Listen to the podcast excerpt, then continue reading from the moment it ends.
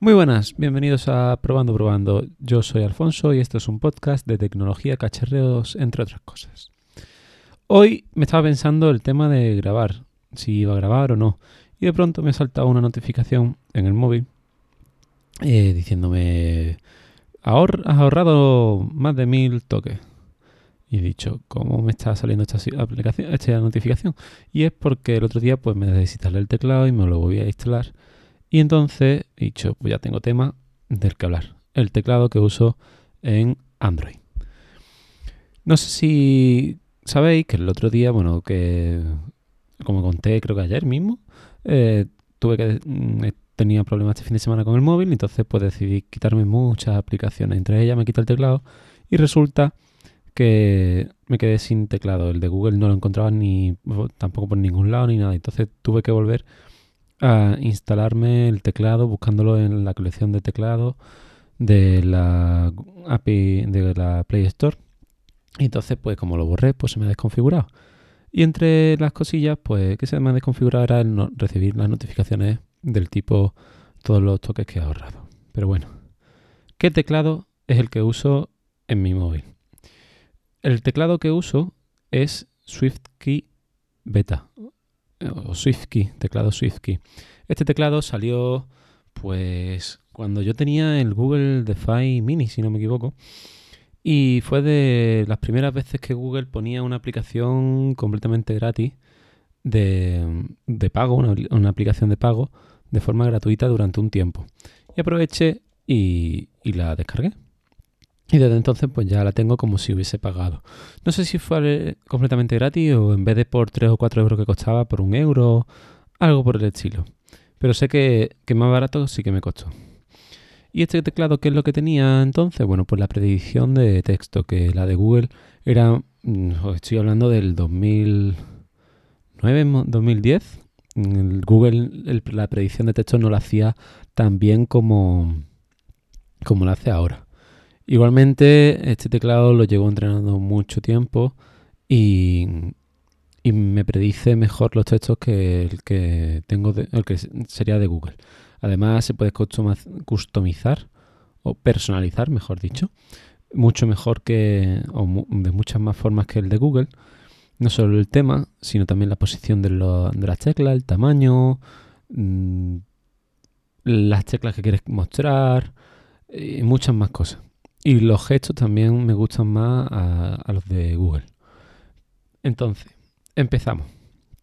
¿Qué es lo que hace este teclado? Bueno, pues lo primero es que puedes tener muchos idiomas y por cada idioma independientemente puedes tener un teclado de una forma u otra. Por ejemplo, si quisiese escribir en francés, deslizando en la barra, o sea, si quisiese, si tener en francés, podría tener el cubertino, el, bueno, el, teclado en francés especial que tiene el QWERTY. Lo voy a comprobar. En francés. Es que ahora le he metido un chorrón de francés, por ejemplo. Descargamos. He descargado, ya está descargado. Y el acertí, perdón. El teclado podría configurarlo como el acertí en vez de el QWERTY, que es el que normalmente usamos. Eh, que entonces, pues, para si yo fuese francés mm, natural de Francia, vamos a decirlo así, eh, pues me sería mucho más cómodo usar el teclado AZERTY en vez del QWERTY. En cambio, si quisiese pues, escribir en español, podría ponerme el español con la ñ, o si fuese en inglés, el español sin la o el QWERTY, mejor dicho, sin, sin la ñ, por ejemplo, e ir variando entre los teclados, deslizando en la, plan, en la barra de, espacio hacia un lado a otro. Puedes tener varios idiomas configurados en el mismo teclado, por ejemplo, entonces las predicciones pues se van ahí ya a empezar a mezclar entre una y otra. Y nada, eh, puedes meter todos los teclados, todas las predicciones que tú, quieras. Yo siempre tengo inglés y español.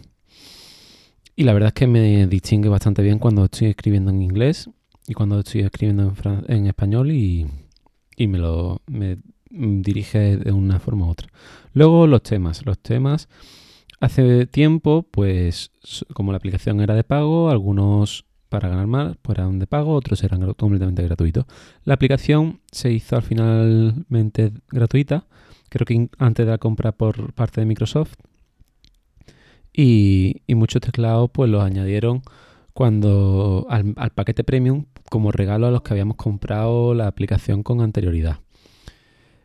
Que esto luego pues han ido pudiendo comprar más adelante. Y luego incluso te puedes, como ahora también con Google, te puedes personalizar eh, lo que es el, teclado. Con una foto o con lo... Sí, con una foto realmente, como tú quieras. Yo normalmente pues me lo pongo entero en negro con los bordes en blanco y que se vean los números, las teclas o los caracteres especiales que se van cuando pulsas la tecla un poco más. Después pues tiene la escritura, la personalización de escritura. Aquí pues tenemos muchos más ajustes, entre ellos pues las teclas al principio eh, podríamos poner si queremos la fila de números y podemos elegir si la queremos arriba o abajo. Yo en este caso no la tengo puesta normalmente. En caracteres acentuados podríamos elegir eh, si queremos mostrar todos los tipos de caracteres acentuados que existen en todos los idiomas. Por ejemplo, en español podríamos solo tener la E con la tilde española o con la tilde inversa. Perdonadme si hay algunos sois lingüista o sabéis el nombre, pero es que no puedo saber de todo, lo siento. Eh, creo que es la tilde grave, no estoy seguro. Luego, por ejemplo, la, podemos tener una eh, tecla especializada para emoji o emojis, o no, usar el intro, la tecla de enter, digamos así, la de retorno de carro, manteniéndola pulsada para que sea, se abra el menú de los emojis. Luego, eh, que sería la otra opción si queremos, ¿no? Eh, si no, pues nada, no tenemos tecla especializada para emoji. También podemos tener las, flechas de, las teclas de flechas, que normalmente van en la parte inferior, y es para moverte por el texto que estás escribiendo, mm, en vez de usar el, pulgar o el dedo para moverte de un lado a otro y ir carácter por carácter buscando el punto donde quieres, por ejemplo, borrar o incluir más, más letras, ¿no? Luego la duración del mantener presionados, yo normalmente me la bajo a la mitad de lo que está preestablecido, a 200 milisegundos. Entonces las tildes y los caracteres especiales los pongo más rápido que esperarme casi medio segundo hasta que salga el menú y, y pueda seleccionarlo. La verdad es que me da más velocidad la escritura. Y luego pues Elemento emergente clave, aquí pone que muestra elemento emergente cuando se toquen las teclas del teclado. Pero ya digo, yo no, sé la diferencia entre uno y otro, yo solo sé que se me muestran cositas así, eh, las teclas y la tilde y listo. Pero ya está, no. Normalmente los dejo pulsados. Luego el tamaño, como digo, podéis ajustar el tamaño un poco más grande, un poco más chico, restablecerlo, ponerlo en una en, un, en una parte podéis ponerlo en mitad de la pantalla si queréis, entonces la parte de abajo del todo se queda más oscura. Y, ya está, ¿no? Eh, creo que si lo hacéis en horizontal o en más bien en una tablet, podéis incluso pedir que se os separe en dos. Yo, por ejemplo, en la tablet escribo con los, con los lados, la tablet cogida en los lados y con los pulgares voy escribiendo. No sé si cogéis así la, en horizontal la tablet, como si fuese un móvil, en vez de coger y tener que apoyármela en una mano y con otra, la otra vez escribiendo, o me la apoyo en el regazo y escribir como en un teclado. No, yo cojo como un móvil, se me cae el mío, el mío. Y me lo pongo en horizontal la tablet y con los pulgares simplemente voy escribiendo, que me parece muy cómodo y que no he encontrado en otros teclados. Luego el, el tema de la escritura y la autocorrección, la predicción de emojis podéis activarla o desactivarla. Yo la tengo activa porque ya escribo muchas veces ciertas palabras o ciertas frases y tienen emoji internos y me la cogen o por ejemplo te escribes corazón y se te pone como predicción un corazón, el emoji del corazón o risa o XD, cosas así, se te van añadiendo la, los emojis y no solo son letras lo que, es que va escribiendo. Autocorrección. Yo muchas veces, bueno, yo esto lo, lo de lo desactivo porque te pondría la palabra principal que te propone siempre, aunque no sea lo que tú quieres decir porque no esté en su diccionario.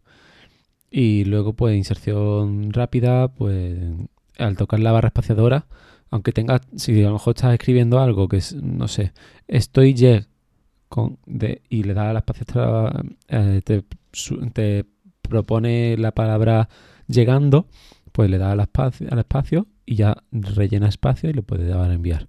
Estoy llegando, en este caso escribiría, ¿no? Por ejemplo, el punto rápido, si le das dos veces al espacio, pues te lo pone eh, convertir en mayúscula automáticamente, pues te pone la primera letra en mayúscula, lo puedes seleccionar o no. Y luego en entrada de gesto normalmente está el flow, que lo añadieron cuando salió este teclado, el, este que podías escribir haciendo sin levantar el dedo, ¿no? Es algo que yo probé que no termina de encajar conmigo y entonces uso los gestos. Los gestos del teclado es si desde cualquier punto o cualquier tecla deslizo hacia la izquierda, se me desplaza, se me elimina la última palabra que estoy escribiendo. Si eh, deslizo, les deslizo hacia abajo, se me oculta directamente el teclado. Entonces, con los dos gestos, eso, la verdad es que ya estoy muy acostumbrado y, y se, me, se me oculta o borro las palabras bastante, de forma bastante rápida. En Google sí se puede hacer eso de la eliminación rápida, pero tiene que ser saliendo desde la tecla de borrado y nunca, no siempre aciertas o creo que hay, que dejarlo como un momento pulsado y entonces borra y otro pulsado y borra, algo por el estilo. También es verdad que en la, en la de Google, sino en el teclado de Google, para moverlo el cursor puede deslizar hacia un lado o hacia otro, me parece recordar, y te, movía el cursor, eh, donde una posición hacia un lado hacia otro. No, estoy, no recuerdo ahora bien. Sé que en, en iOS creo que sí lo hace. Después, pues si quieres pues mostrar las predicciones después del flow, mm, eso ya no sé. Eso como no uso el flow, pues no, lo tengo activado. Opciones de, de, voz y teclado físico. Si tenéis un teclado Bluetooth, pues aquí mm, pondrá y, tendréis la, ajuste aquí y también la entrada de voz si queréis usarla o no, que será una tecla que deja, normalmente en este teclado en la coma, si la dejáis pulsada os dejará dictar el, el, lo que es el, el mensaje y se escribirá. ¿Vale? Eh, volumen, sonido y vibración, pues el volumen de las teclas, si queréis volumen o no, yo lo tengo desactivado. Y la vibración, pues la predeterminada por, por el sistema operativo. Portapapeles, si queréis, pues tenéis aquí un portapapeles bastante grande, aunque ahora la próxima versión de Google, de Android, que diga, creo que la versión 10 o la versión 11, ya no es compatible con esto y ya no deja a terceras aplicaciones tener un portapapeles eh, interno solo copiaré al sistema de Android cosas en el portapapeles. Yo esto sí lo he usado alguna que otra vez para copiar y pegar, copiar varios textos y luego pegarlo en ciertos mensajes o en ciertos mm, sitios, ¿no? Pero bueno, poco a poco, mm, es cosas que, van surgiendo, ¿no? Y luego un buscador que puede seleccionar Bing o Google, pero ya os digo, esto ya son nuevas funciones que yo no, no suelo usar. Si me meto en un, en un una conversación, pues en el teclado ahora tiene un más en la esquina superior y en los tres puntitos que aparecen a la derecha tenéis para seleccionar si queréis ver un buscador de GIFs, un buscador de stickers, búsquedas en el navegador para directamente escribirlo el enlace, marionetas, no sé lo que ni no sé ni lo que son. Yo uso el teclado este para escribir, no para buscar nada de otras cosas. Como uso Telegram y me parece ya muy completa esa aplicación para el tema de GIFs y demás, pues no necesito las funcionalidades estas. El tema del traductor, bueno, pues este como lo compró Google, eh, Google, perdón, Microsoft, usa el traductor de, de, Microsoft y no me parece tan bueno como el de Google si quieres enviar ubicaciones también o calendario y demás, entonces tendrás que ir dándole permiso a la aplicación para tener esta, estas opciones. Yo no se la he dado, entonces como porque no uso nada. Y poco más, la verdad. Creo que, bueno, mm, sí, ya está un poco más ajuste, fila de números, modo incógnito. Modo incógnito, esto eh, también una función nueva que si os metéis en modo incógnito en alguna aplicación como el navegador, en el, móvil, el teclado deja de recopilar la información que estáis escuchando, que estáis escribiendo supuestamente, y luego no, os, no la no la propone en la, escritura de un mensaje normal y corriente. Mira, tiene aquí el tema de que os he dicho de para pulgares y flotantes. Y con una mano. Con una mano se pone el teclado solo en un lateral y podéis escribir, es como el, más chico, entonces con una sola mano podéis supuestamente llegar a más parte del teclado. En flotante lo podéis poner si queréis en la parte de arriba del todo, se os parte la pantalla. Si conseguís ponerlo en algún día con la pantalla partida en, la parte superior de la, de la, pantalla, porque es la que os funciona solo, que me ha pasado, pues podéis coger y usar este teclado para ello. Y para pulgares es lo que he contado para que uso una tablet. Y poco más. Es un teclado bastante completo que yo uso desde hace bastante tiempo y que la verdad me gusta bastante más que el propio de Google. Es cierto que consume más memoria, que siempre está en segundo plano funcionando, pero que de verdad que a mí me funciona bastante bien y estoy muy acostumbrado a él y me cuesta mucho cuando he tenido que he querido intentar cambiar al teclado de Google, me ha sido bastante difícil y al final he vuelto a, este, a este teclado. Y nada, esto es todo por hoy, un monográfico de esta aplicación de eh, SwiftKey y espero que os haya gustado. Podéis comentar lo que veáis en, en redes sociales o en privado en Telegram buscándome por Fonso barra baja S.